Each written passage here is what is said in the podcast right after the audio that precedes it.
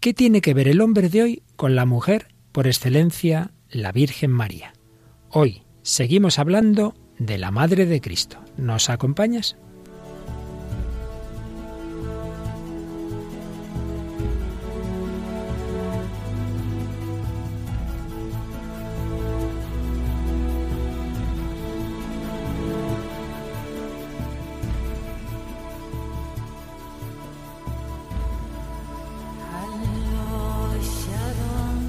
El hombre de hoy y Dios, con el padre Luis Fernando de Prada.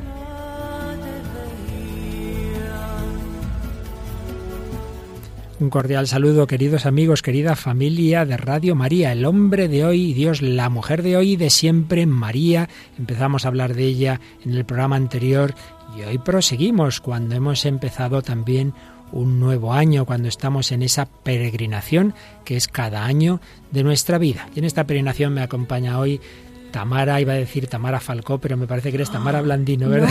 Eh, pues fíjate que el otro día la señora que conocí, Lola, que nos escucha siempre, le, el otro día le, miraron sus hijos en el móvil y tenían un mensaje que ponía Tamara y le preguntaron que si era Tamara Falcó y dice, no, es Tamara Blandino, porque es, esta señora también conoce a Tamara Falcó. De hecho, escuchó nuestra, nuestra entrevista que hablamos de, ella y me comentó que va todos los días a las 8 de la mañana a la iglesia de la Encarnación que está cerca de su casa, que es una chica encantadora y que es cierto que realmente ha tenido esta conversión que es súper ferviente y está ahí, vamos, todos los días puntual. Qué maravilla. El Señor a todos quiere llevarnos a esa unión profunda con Él. A todos nuestros oyentes, hoy que nos perdonen que no hemos tomado nota de sus mensajes al correo electrónico y al Facebook, porque la vida eh, a veces va demasiado deprisa, pero a todos agradecemos esas comunicaciones y recordamos que podéis comunicaros con nosotros a través de esa página de Facebook escribiendo el hombre de Dios, claro, si está uno metido en Facebook ya se entiende, escribe eso y enseguida le aparece nuestra página de Facebook. Pues vamos adelante con nuestro programa de hoy, el segundo dedicado a la Virgen María.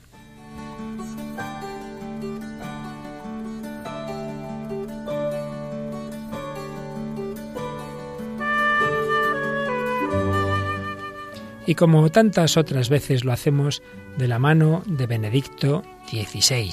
En su encíclica sobre la esperanza, Spe Salvi, el Papa hacía alusión a ese himno tradicional del siglo VIII o IX, Ave Maris Estela, ese himno en el que la Iglesia saluda a María, la Madre de Dios, como estrella del mar. Y escribía a Benedicto XVI, la vida humana es un camino. ¿Hacia qué meta? ¿Cómo encontramos el rumbo? La vida es como un viaje por el mar de la historia, a menudo oscuro y borrascoso, un viaje en el que escudriñamos los astros que nos indican la ruta. Y por otro lado, esos son los astros que hemos seguido en el tiempo de la Epifanía. El Papa, en la homilía del Día de Reyes del año 12, 2012, el 6 de enero del 2012, hacía una reflexión muy profunda a propósito de lo que se suele llamar el corazón inquieto de San Agustín. Benedicto XVI es muy agustiniano y es famosa esa expresión de San Agustín, nuestro corazón está inquieto hasta que descanse en ti. Y aunque ya lo hemos citado en otras ocasiones, vale la pena que volvamos a retomar esta reflexión de Benedicto XVI cuando comentaba que el corazón inquieto es el corazón que no se conforma en definitiva con nada que no sea Dios, convirtiéndose así en un corazón que ama nuestro corazón está inquieto con relación a Dios y no, y no deja de estarlo aun cuando hoy se busque con narcóticos muy eficaces liberar al hombre de esta inquietud. Pero añadía el Papa que no solo nosotros estamos inquietos con relación a Dios, sino que el corazón de Dios está inquieto con relación al hombre. Dios nos aguarda, nos busca, tampoco Él descansa hasta dar con nosotros. Por eso Dios quiere que nos encontremos con Él, el hombre de hoy y de siempre, y Dios, el encuentro de dos libertades, el encuentro de dos psicologías, por así decir, la psicología humana y la psicología divina que se hizo psicología humana en Jesucristo, para que pudiéramos tener una comunicación con Él.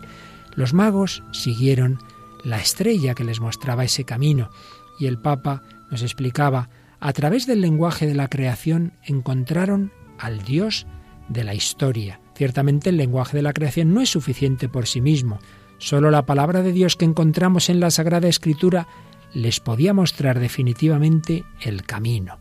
Creación y escritura, razón y fe han de ir juntas para conducirnos al Dios vivo. Se ha discutido mucho, decía el Papa, sobre qué clase de estrella fue la que guió a los magos.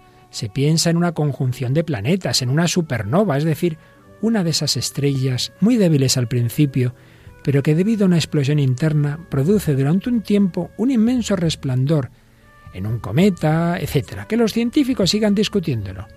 La gran estrella, la verdadera supernova que nos guía es el mismo Cristo, que es, por así decir, la explosión del amor de Dios que hace brillar en el mundo el enorme resplandor de su corazón.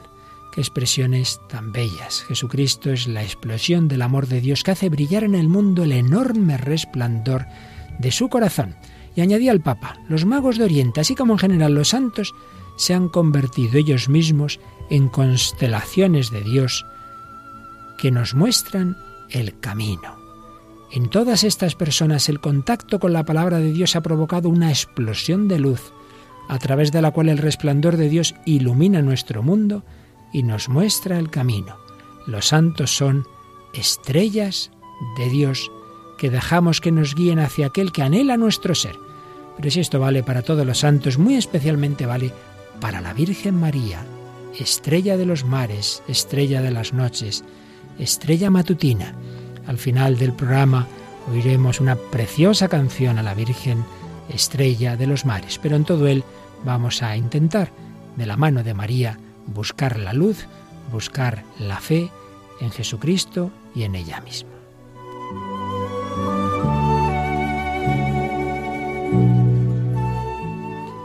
Bueno, Tamara, muy bien, pues la semana pasada con tu compañera Raquel recordábamos que hay cinco, cinco grandes verdades que la Iglesia cree de la Virgen María. Y esas verdades son, ante todo, la verdad central que, que celebramos el 1 de enero, Santa María, Madre de Dios, y porque la Virgen iba a ser Madre de Dios fue hecha inmaculada, llena de gracia desde el primer instante de su concepción. Dios puso en su corazón el deseo de virginidad, María siempre virgen. Eh, María asunta a los cielos al final de, de, su vida y María, Madre nuestra, Madre de la Iglesia, medianera, corredentora, en fin, diversas formas de expresar todas estas verdades. Pero vamos a hacerlo con las palabras del Catecismo de la Iglesia Católica que tiene unos apartaditos en letra cursiva que son resumen de lo que ha explicado antes con más detención. Así que vamos a leer en primer lugar el resumen que viene a partir del número 508 del Catecismo. Vamos. De la descendencia de Eva, Dios eligió a la Virgen María para ser la madre de su Hijo. Ella, llena de gracia, es el fruto excelente de la redención. Desde el primer instante de su concepción fue totalmente preservada de la mancha del pecado original y permaneció pura de todo pecado personal a lo largo de toda su vida.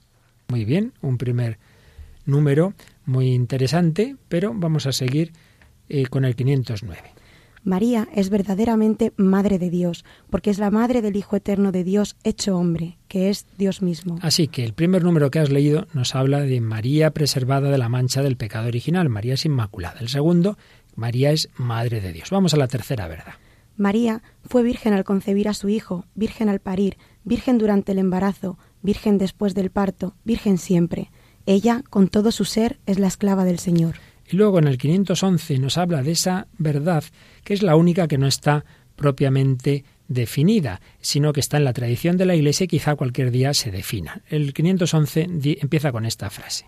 La Virgen María colaboró por su fe y obediencia libres a la salvación de los hombres. Es una frase de la Lumen Gentium. Luego sigue diciendo que ella pronunció su fiat loco totius humane nature. Lo leo yo porque como el latín quizá no es el fuerte de las nuevas generaciones, ¿verdad? Va a ser que no. Va a ser que no. Pero bueno, eso quiere decir ocupando el lugar de toda la naturaleza humana, una expresión de Santo Tomás. Y termina diciendo este número que por su obediencia ella se convirtió en la nueva Eva Madre de los vivientes. Así que ahora ya llevamos ya cuatro verdades sobre la Virgen María. Y luego más adelante leeremos cómo el catecismo nos habla de la verdad de la escatología mariana, es decir, de su asunción. Pero como estamos en un programa sobre el hombre de hoy y Dios, vamos a ver un poco, aunque ya dijimos algo en el programa anterior, de qué tienen que ver todas estas verdades con el hombre. ¿Qué, digamos, implicaciones antropológicas eh, tienen estas verdades marianas? Porque algunos han de pensar, bueno, bueno, estas son cosas piadosas, sí, para la gente muy creyente. No, no, no. Esto tiene que ver con todo hombre. Vamos a ver, empecemos porque María es inmaculada. El ángel la saludó diciéndole, alégrate llena de gracia. Pues ahí vemos lo siguiente. María vino a la existencia en una cercanía total a Dios, separada de todo contacto con el mal. ¿Quién no quisiera no tener en sí mismo pues esas raíces que tantas veces nos hacen sufrir de pereza, de egoísmo, de soberbia, de, mal genio? ¿Quién no quisiera esa separación del mal? Pero eso que a María se le dio en su concepción inmaculada es un regalo. María no se ha hecho a sí misma inmaculada. Y ahí vemos otra cosa bien bonita, muy eh, central en el cristianismo, y es que todo es gracia. María es una obra preparada por Dios mismo. Y por otro lado es el vértice de la humanidad, la cristiana en estado puro. Y uno dice, ah, pues qué bien, todo se le regaló y ella no hizo nada. No, la Inmaculada Concepción es un punto de partida. Sería algo así como en nosotros es el bautismo. Se te regala la fe, se te regala la gracia, se te regala la presencia de Dios, pero luego a ver qué haces tú. Pues María inauguró un camino de fe, de esperanza, de amor.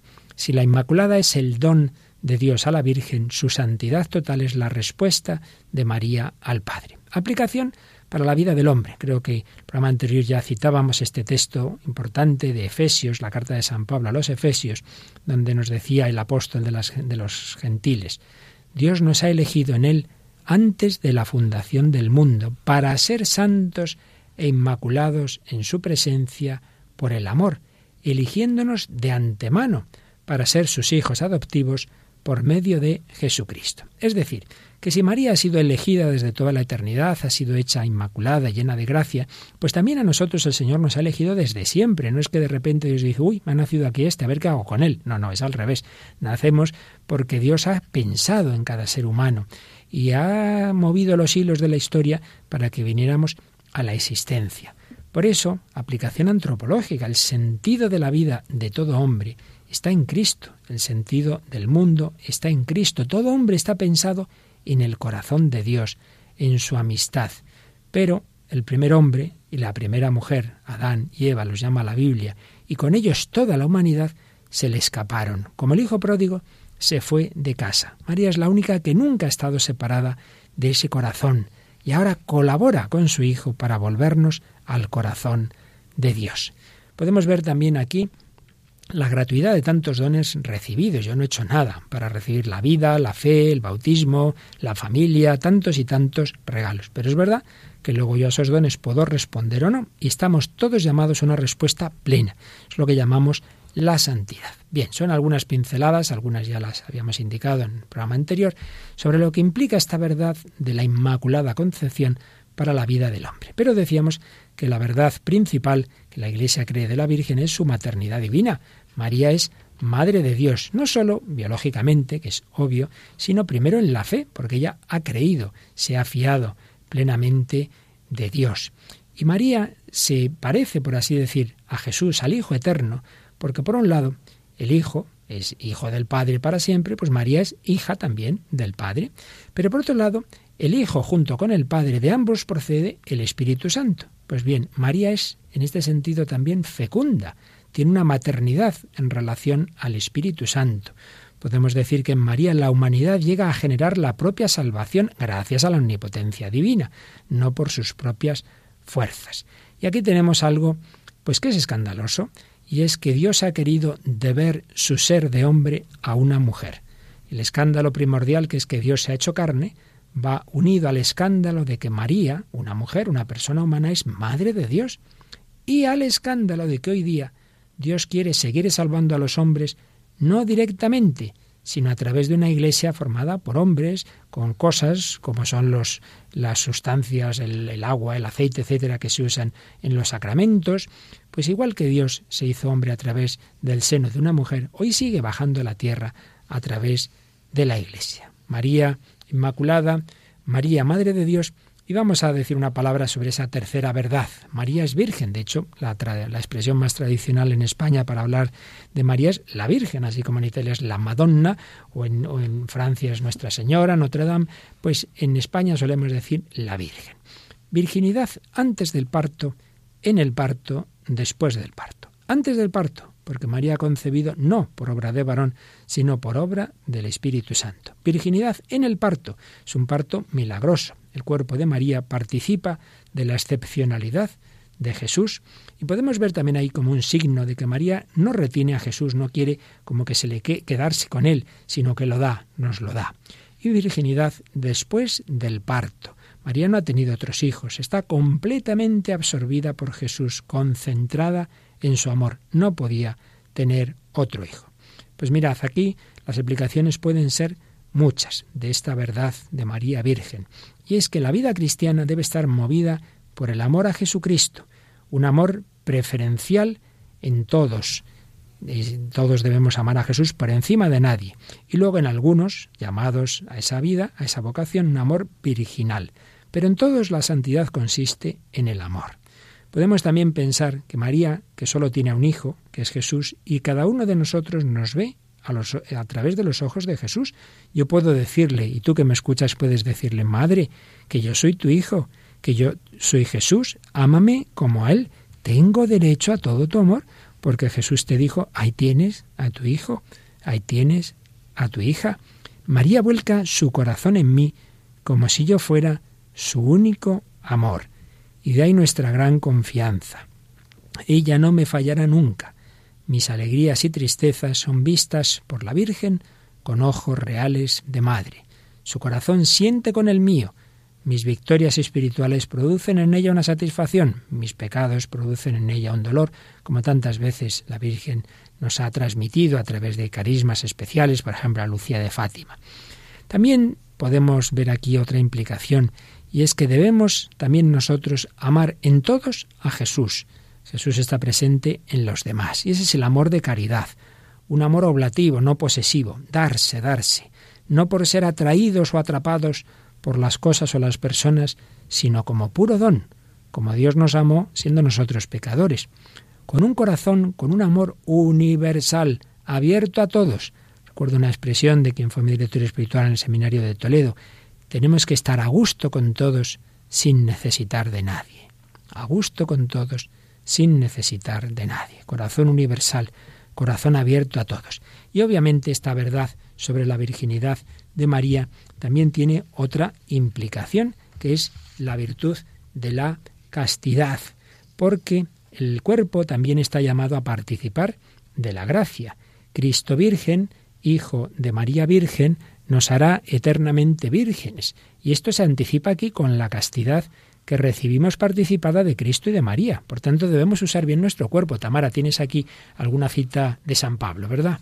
Sí, dice, ¿O no sabéis que vuestro cuerpo es santuario del Espíritu Santo, que está en vosotros y habéis recibido de Dios y que no os pertenece?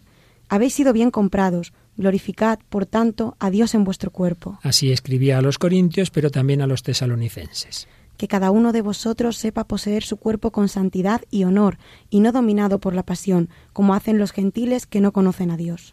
Así pues, tres verdades que hemos recordado sobre la Virgen María de una manera muy rápida, muy sucinta, pero suficiente para lo que hoy buscábamos. Pero como ya estoy hablando mucho, Tamara, creo que nos traes, como es la costumbre de mis queridas colaboradoras Raquel y Tamara, una canción en inglés. Tú que además eres, nativa norteamericana, pues ¿qué vamos a hacer? Tendremos que tolerártelo. A ver, a ver, ¿qué nos has traído? y esta vez, espérate que lo tengo por aquí encima, la, la artista, que, que es genial y me va a encantar hablar de ella porque se lo merece es, es norteamericana como yo, ha nacido el 25 de noviembre como yo. Pero bueno. Muchas cosas en común, sí, sí, sí. Yo no, yo no canto bien, solo en la ducha, o sea, ahí ya no nos parecemos, pero bueno.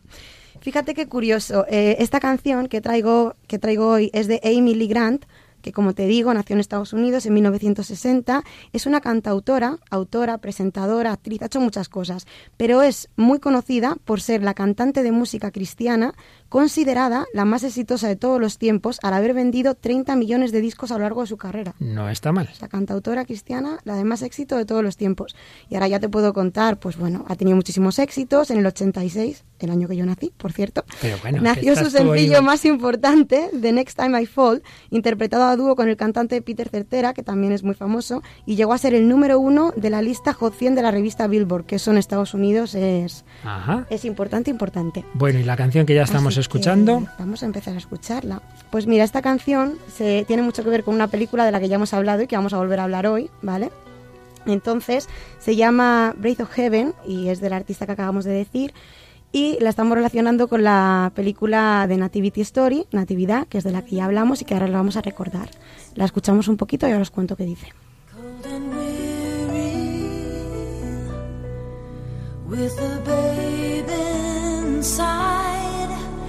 and I want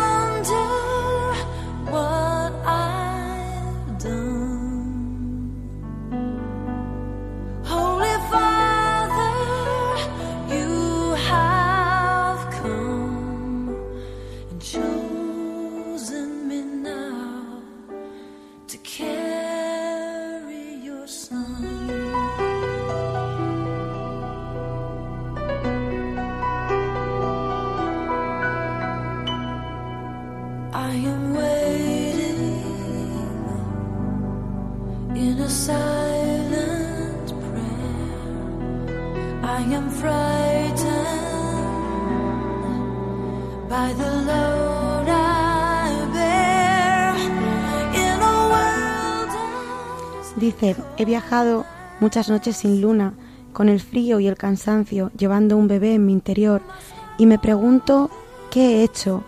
Oh Santo Padre, has venido y me has elegido a mí para llevar a tu Hijo, y estoy a la espera de una oración en silencio. Tengo miedo de esta carga que llevo en un mundo tan frío como la piedra. ¿Tengo que recorrer este camino yo sola?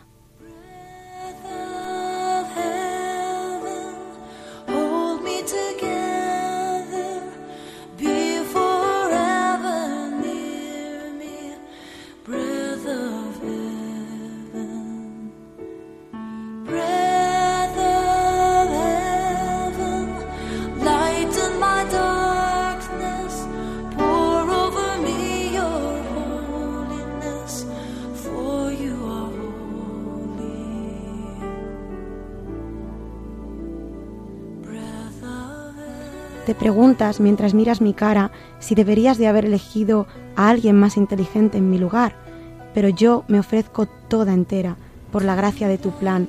Ayúdame a ser fuerte, ayúdame, abrázame y juntos, siempre cerca de mí, sé mi aliento del cielo, vierte sobre mí tu gracia y sácame de esta oscuridad.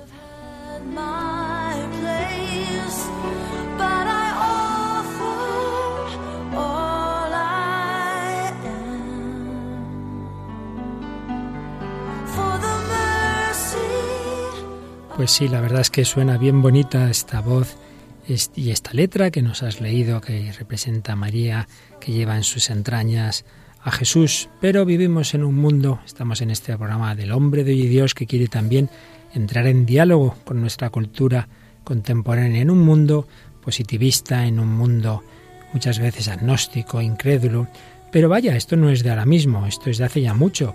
Y en el siglo XIX, a mediados del siglo XIX, la nación en la primera que se empezó a extender lo que llamamos el laicismo, Francia, precisamente allí hubo una especialísima intervención de la Virgen María, en aquella Francia que presumía en sus clases intelectuales y dirigentes de un cientificismo sin Dios, en que eso de los milagros eran cuentos chinos, en que parecía absurdo que Dios se hubiera hecho hombre, que se pensaba que un hombre culto no puede seguir creyendo que Jesucristo es el Hijo de Dios, que se reía de lo que significa el pecado, etcétera, etcétera. En esa Francia ocurren esos hechos milagrosos y asombrosos que dan lugar a Lourdes.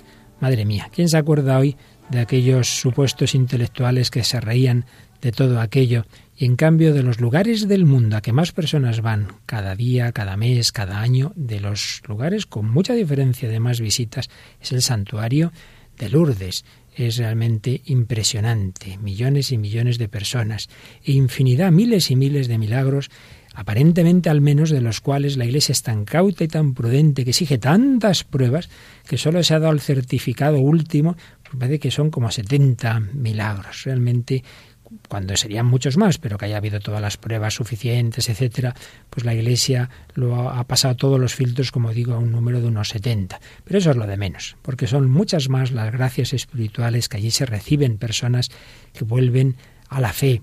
La respuesta de Dios a ese mundo agnóstico, a ese mundo relativista, fue volver a dirigirse al, al mundo a través de la Virgen María hemos vivido y estamos viviendo unos siglos, sobre todo el siglo XIX, siglo XX, lo que llamamos del XXI, de especiales intervenciones marianas. Papa Pío XII dijo, estamos en una época especialmente mariana. Si Lourdes sería esa gran aparición del siglo XIX, Fátima lo sería en el XX, y así varios casos muy, pero quizás son los dos más conocidos. Y en Lourdes vemos cómo Dios actúa a través del corazón materno e inmaculado de María. De hecho, la frase que le dice esa señora a Bernardet cuando por fin le responde quién es, y dice yo soy la Inmaculada Concepción, expresión que en aquel momento no usaba nadie. Estamos en 1858 y cuatro años antes había sido la definición por Pío IX del dogma de la Inmaculada Concepción, pero no se, había, no se, no se usaba esa expresión de decir yo soy la Inmaculada Concepción, sino que se decía la Virgen ha sido concebida sin pecado original, pero nadie había dicho eso. Y esta niña, muy ignorante, con muy poca catequesis, va al párroco y le dice, la señora me ha dicho, yo soy la Inmaculada Concepción. Y al párroco casi le da algo de la impresión que le dio esa expresión dicha por esa niña tan pobre. Pues bien, creo que ya en alguna ocasión hemos traído algún fragmento de esta película, pero hoy nos viene como anillo al dedo. Vamos a, oír dos fragmentos unidos de un, en primer lugar, un diálogo entre un agnóstico que que ha tenido un papel de autoridad ahí en Lourdes en los primeros años y al cabo de los años vuelve, cuando ya está convertido en un santuario, cuando va muchísima gente, y está hablando con, un, con un médico y con otra persona sobre esos milagros o no milagros que se dan en Lourdes. También interviene el, el párroco que pasa en ese momento por allí y en un segundo momento oiremos las reflexiones como en voz alta de ese agnóstico que está gravísimamente enfermo y que se acerca a la gruta donde mucha gente está rezando el rosario.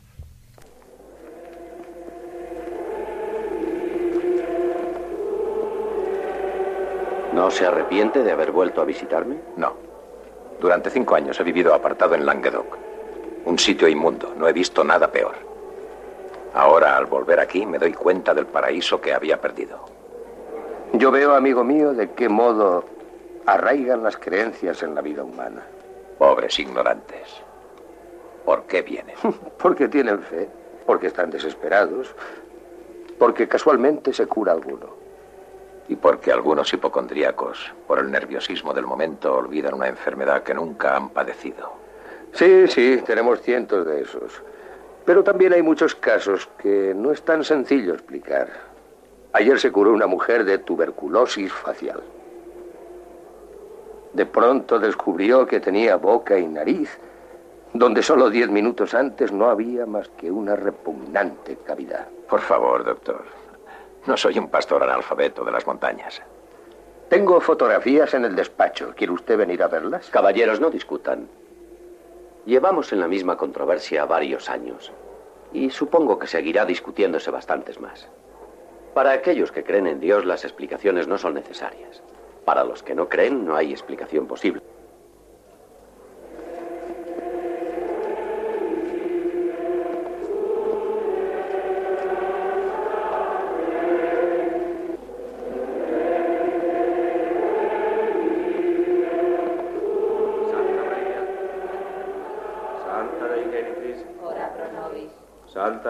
Soy un extraño. No soy como todos estos miles de almas cuya oscuridad ilumina brillantemente la esperanza. Mi orgullo me apartó siempre de todo esto. El orgullo de creerme un ser superior. Pero ahora sé que somos lo más despreciable de la especie animal. Y nos distinguimos de los insectos tan solo por el sistema nervioso y por falsos razonamientos. Un cáncer rabioso devora mi garganta. Mañana volveré a Languedoc a esconderme en algún agujero y morir allí sin que nadie me vea. Estaré solo, solo y desesperado. ¿Y por qué no? Es lógico. Estaré solo porque no he amado a nadie. A nadie ni a nada. Ni siquiera a mí mismo. No creo en nada. En nada.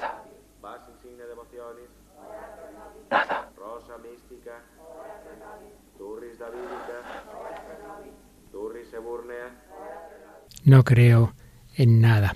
Es este hombre nihilista, este hombre agnóstico, que afronta la muerte pensando que va a la nada, que es, pues eso, como un animal más evolucionado. Y frente a eso el mensaje de que somos hijos de Dios e hijos de María. Es una película extraordinaria que si alguno no la conoce, Tamara recuerda por favor los datos porque vale la pena adquirirla, verla, meditarla. Sí, estamos hablando de La canción de Bernadette, es una película estadounidense de 1943 dirigida por Henry King y protagonizada por Jennifer Jones, que por cierto le dio un Oscar. La película obtuvo otros tres y fue nominada a ocho más. Así que incluso técnicamente es una película muy, buena, muy buena, sin ninguna duda. Pues en ese mundo contemporáneo de tantas personas que no creen en nada, muchas veces hemos traído aquí testimonios de quien no creía y ha llegado a la fe, de que, o quien a lo mejor estaba en una situación no de no creer nada, pero al menos de cierta lejanía de Dios. Y ya que estamos hablando de la Virgen, igual que hicimos en el programa anterior, pues hoy nuestro testimonio es femenino y tú nos has traído el de una, bueno, no digo más y cuéntanos de quién. Sí, bueno, eh, este es eh, lo que he traído hoy es un artículo que fue publicado en la revista Marie Claire, que es una revista de moda que seguramente muchos conocen, ¿Cómo vamos a ligar esto con lo que estamos hablando hoy en el programa? Pues sí, es posible. Eh, resulta que es el testimonio de una religiosa que descubrió su vocación en YouTube, que es un canal donde subimos vídeos, que por cierto Radio María tiene el suyo. Dios se sirve de todo, está claro. Efectivamente. Y bueno, esta chica tiene 26 años, vive en un monasterio dominico con otras 15 monjas y en un año profesará votos solemnes. Su historia ha impactado a todo el mundo de la moda y bueno, como digo, fue publicado en esta revista. Esta chica, que bueno, es pues una chiquita muy jovencita, como cuenta la, la, periodista que le hace la entrevista, una chica muy alegre, muy natural, se la ve muy sincera, muy jovencita, ¿no? Una persona, dice la periodista, con una mente brillante y un gran sentido del humor. Y le empieza a hacer preguntas. ¿Cómo es que llegó a hacerse monja? Y Lauren le cuenta que siempre quiso serlo, pero que se dio cuenta que no siempre la habían aceptado en su niñez cuando decía que de grande quería ser religiosa. Entonces lo dejó pasar un poco, ¿no? Luego en su adolescencia dejó la iglesia y probó con otras religiones. Y dice que es curioso cómo muchas veces hacemos cosas que nos dejan vacíos y nunca nadie nos dice, si esto no funciona, prueba con Dios. Nunca nadie te, sugiere eso, prueba otra cosa, prueba otra cosa, pero nunca nadie la decía que probara con Dios. Ella solita, y bueno, el Señor que tiene sus caminos, la fue llevando de vuelta a la Iglesia Católica, donde renovó su oración y su deseo de ser monja, aunque tenía novio, regresó a su corazón. Ella pensaba que como tenía novio, estaba en la universidad, había hecho ya una vida laica, pues no iba a poder ser monja. Y una noche estaba rezando, estaba en el cuarto, pues en su cuarto, estaba escuchando música en YouTube y de repente escuchó una canción que era de sus favoritas y la letra decía, ¿quieres casarte conmigo? Y ella sintió que Dios la estaba hablando y la estaba diciendo que se entregara a él y de repente se escuchó a sí misma decir, sí, sí quiero. Que sentía como que Dios le decía si quería casarse con ella. Y eso se lo confirmó. A través de una canción de YouTube, desde luego los caminos de conversión son inescrutables. Obviamente esto genera una incomprensión tremenda a su alrededor, porque bueno, pues me imagino su novio, sus padres, todo el mundo en contra, sus amigas, dice que la hacían como, como chantaje, ¿no? Que la decían, vas a perder tu libertad, vas a entrar en un ambiente que es patriarcal, que te va a esclavizar, no te van a dejar hacer nada. Y nada de eso la frenó, ¿no? Entonces, bueno, aquí en la, entrevista eh, comentan que la reportera está profundamente admirada de ver cómo esta chica, tan jovencita, tiene las cosas tan claras y como dice que ha renunciado voluntariamente a la posibilidad de tener un marido porque ella siente que, y cito textualmente, siendo monja puedo amar de la manera más radical posible, renunciando a todo por mi amado. Esta relación es mucho más intensa de lo que cualquier relación humana pueda ser. Sí, tengo un esposo y es Dios. Y dice, echo de menos ir a la tienda con mi madre, ir a misa, mm, esas cosas a las que estaba acostumbrada, ¿no? Pero aún así no tiene miedo de lo que se le presenta y está deseando sellar su matrimonio con Dios. Dice, al hacer esto renunciaré a mi capacidad de poseer algo. Estaré atada hasta mi muerte. He pensado mucho en este paso y estoy segura de ello.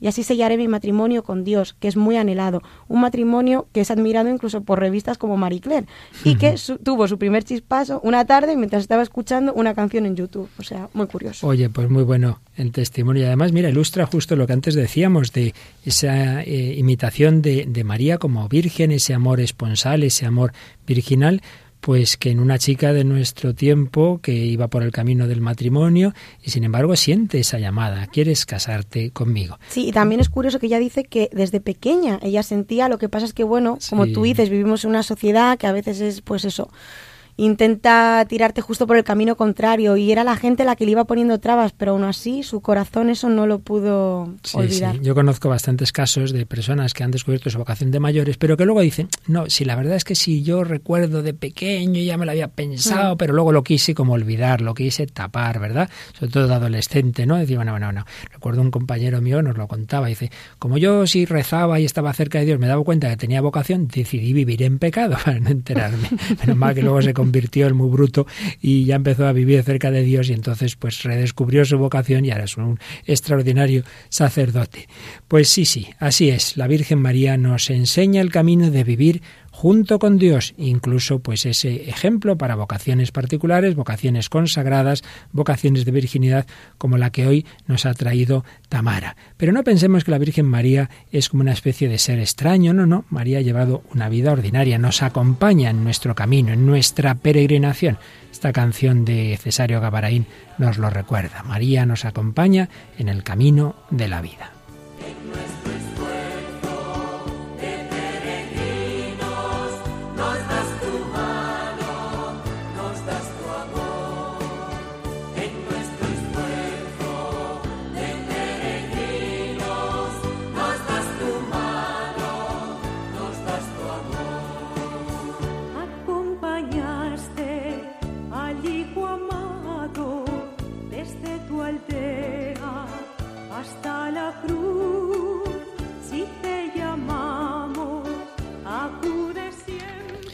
Bueno, pues vamos a decir algo más de las dos verdades que nos quedan. Tamara, en primer lugar, como antes, leemos el resumen del 973 al 975 del Catecismo.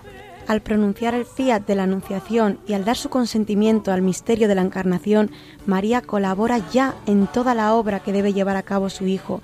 Ella es madre allí donde es el Salvador y cabeza del cuerpo místico.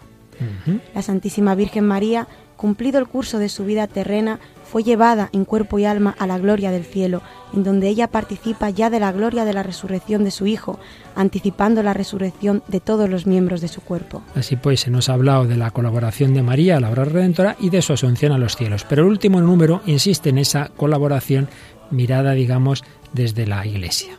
Creemos que la Santísima Madre de Dios, Nueva Eva, Madre de la Iglesia, continúa en el cielo ejercitando su oficio materno con respecto a los miembros de Cristo. Es una expresión de Pablo VI en el credo del pueblo de Dios, la solemne profesión de fe que hizo Pablo VI en otro año de la fe, en el año 68. Verdades sobre María que son de cara a nosotros, porque si María está asunta en los cielos es para desde allí cuidar a sus hijos y guiarnos en nuestro camino.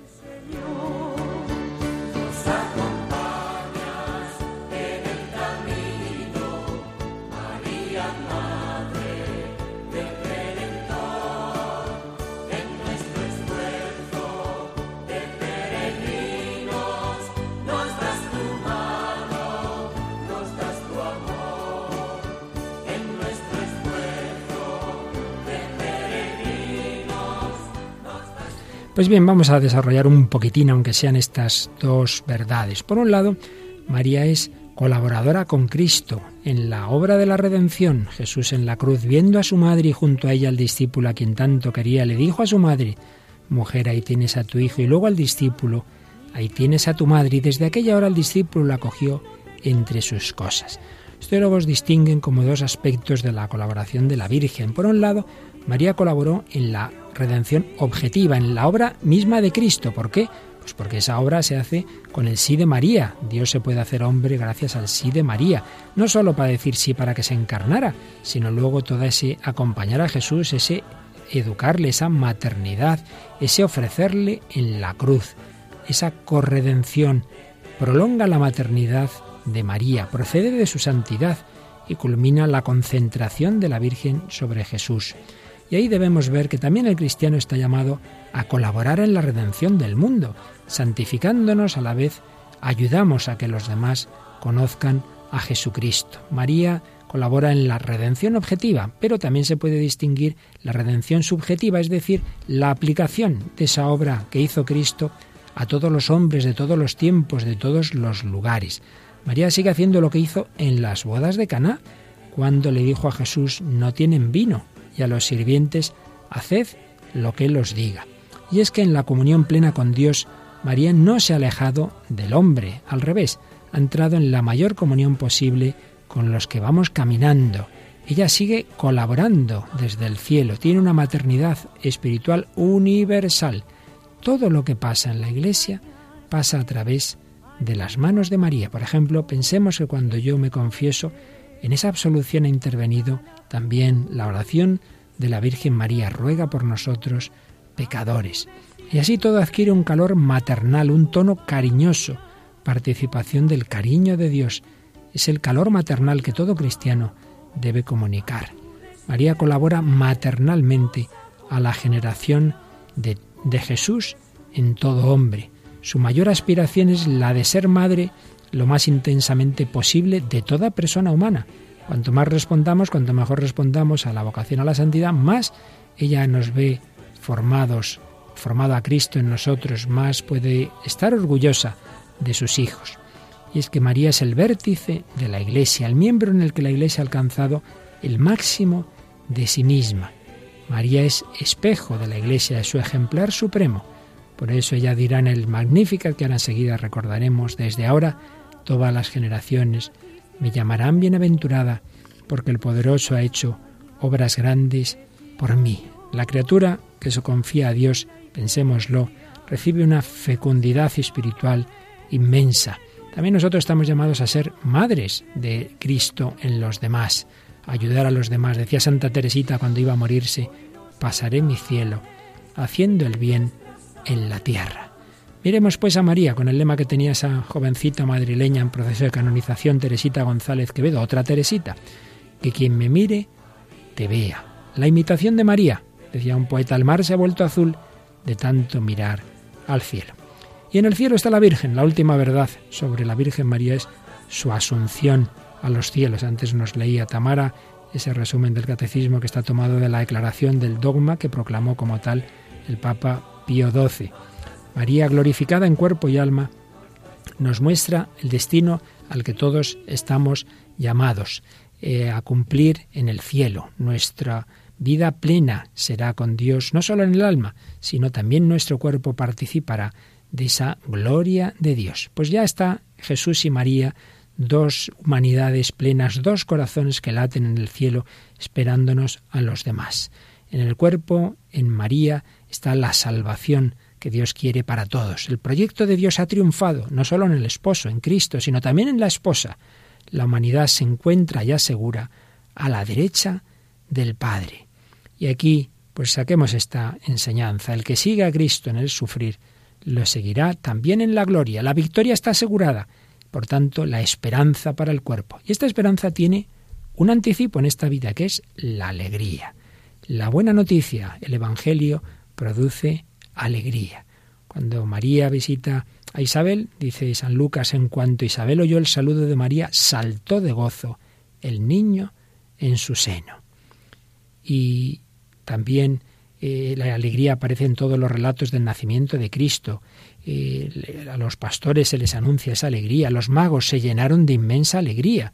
También Jesús nos dirá que el reino de los cielos es semejante a un tesoro escondido en un campo que al encontrarlo un hombre vuelve a esconderlo y por la alegría que le da vende todo lo que tiene para comprar aquel campo, la alegría. Zaqueo se apresuró a bajar de aquel árbol al que se había subido y recibió a Jesús con alegría. Y cuando los apóstoles ven a Jesús resucitado, nos dice el Evangelio, como no acabasen de creerlo a causa de la alegría. Y antes de la última cena Jesús les había dicho a los apóstoles, también vosotros estáis tristes ahora, pero volveré a veros y se alegrará vuestro corazón y vuestra alegría nadie os la podrá quitar. La alegría es el anticipo del cielo, ese cielo en el que ya está la Virgen María en cuerpo y alma. Por ello, vamos a terminar, Tamara, pues recordando ese magnífica de la Virgen, esa acción de gracia suya, en la versión que aparece en esa película que antes mencionaba, así que si te parece nos recuerdas. Sí, es la película Natividad, que ya hablamos de ella, pusimos algún fragmento y la retomamos. Es una película que se estrenó a finales del año 2006, se rodó entre Italia y Marruecos, está dirigida por Catherine Hadwig y escrita por Mike Rich Y bueno, eh, numerosos expertos eh, asesoraron a, ambos para que la película fuera lo más fiel posible. Hablamos de que tenía ciertos pros y ciertos contras. Y bueno, sí que hay que mencionar que fue la, la primera película que se estrenó en el Vaticano. Sí, ya comentamos en algún programa que alguna cosa es no tan acertada, pero en fin, el conjunto no es tan mal y termina con esta con este cántico de la Virgen María cuando ya Jesús nace en Belén y ella da gracias a Dios.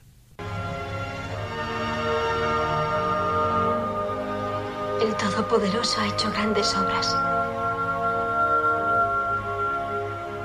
Y su nombre es santo.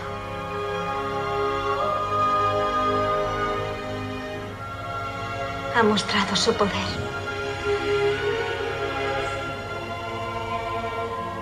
ha confundido a los soberbios.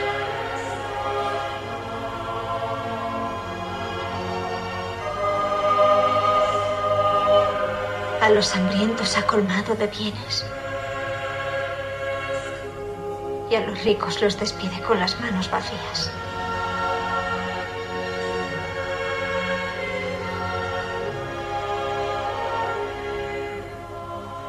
Ha derribado del trono a los poderosos.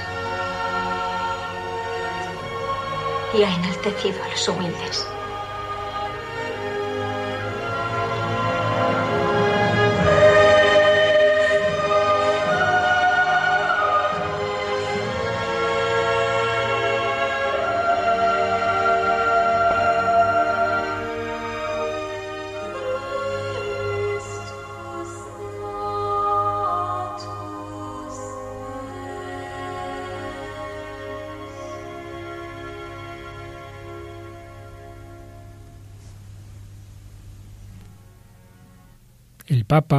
En su encíclica Spesalvi sobre la esperanza, el último número, se dedica a la Virgen María, estrella de la esperanza, y termina con una invocación a la Virgen María que vamos a ir leyendo sus principales frases.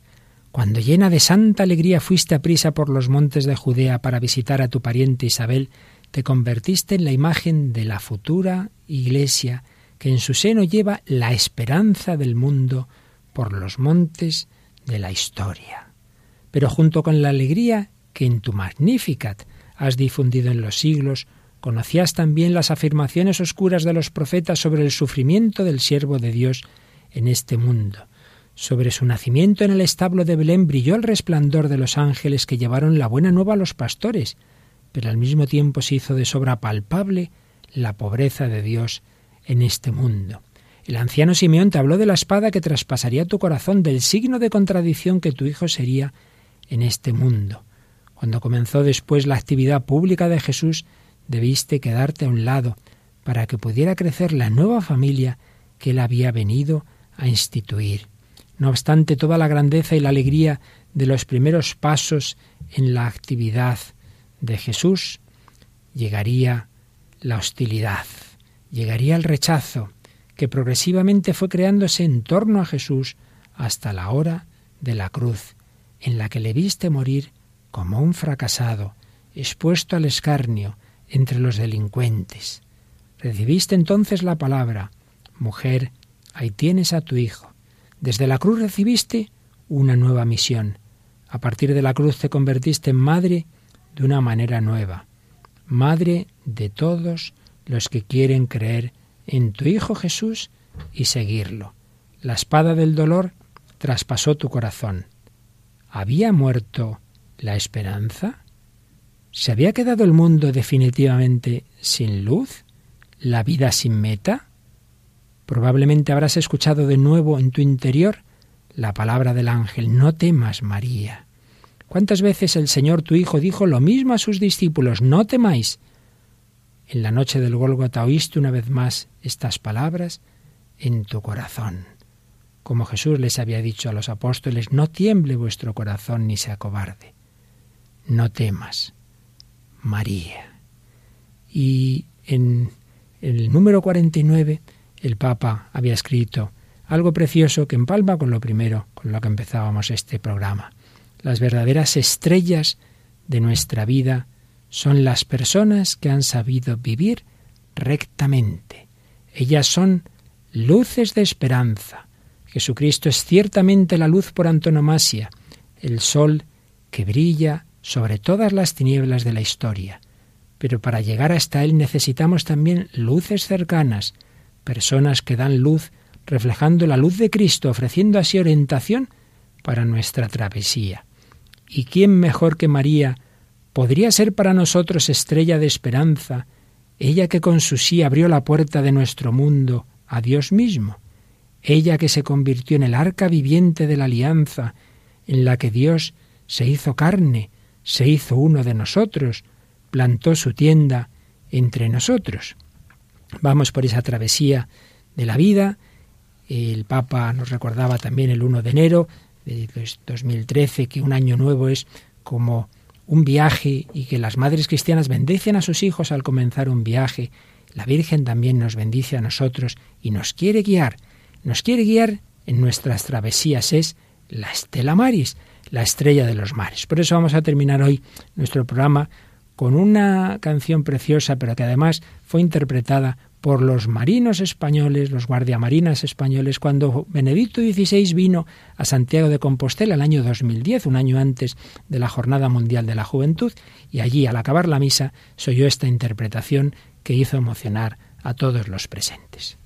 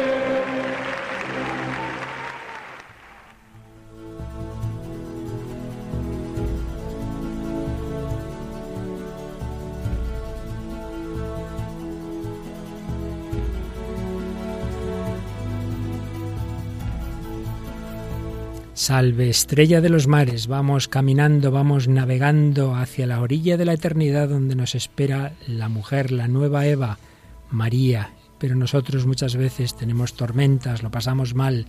Mira la estrella, invoca a María, salve, estrella de los mares. Pedro, su sucesor, Benedicto XVI, oyó esa interpretación de los guardiamarinas españoles en Santiago, que de símbolos apostólicos, Pedro, Santiago, la Virgen María, todos ellos nos llevan a Cristo, plenitud del hombre, Dios y hombre verdadero, el hombre de hoy y Dios. Y así terminamos este programa, este segundo que hemos dedicado a decir algo de lo muchísimo que podríamos decir de la Virgen María, con una discípula de María que es Tamara Blandino, gracias Tamara, gracias a Mónica en el control y Tamara nos recuerdas como siempre que la próxima vez sí que diremos todo lo que nos hayan escrito en nuestro Facebook y en nuestro correo electrónico. Sin falta. A ver, recuerda.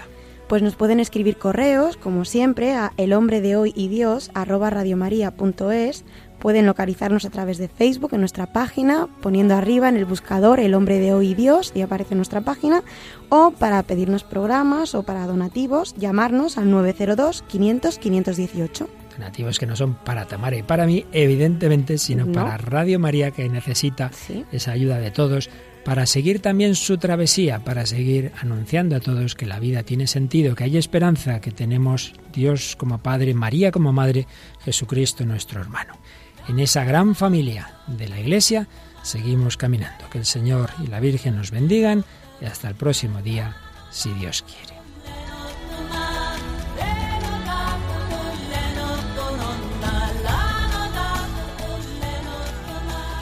Así concluye El hombre de hoy y Dios, un programa dirigido en Radio María por el Padre Luis Fernando de Prada.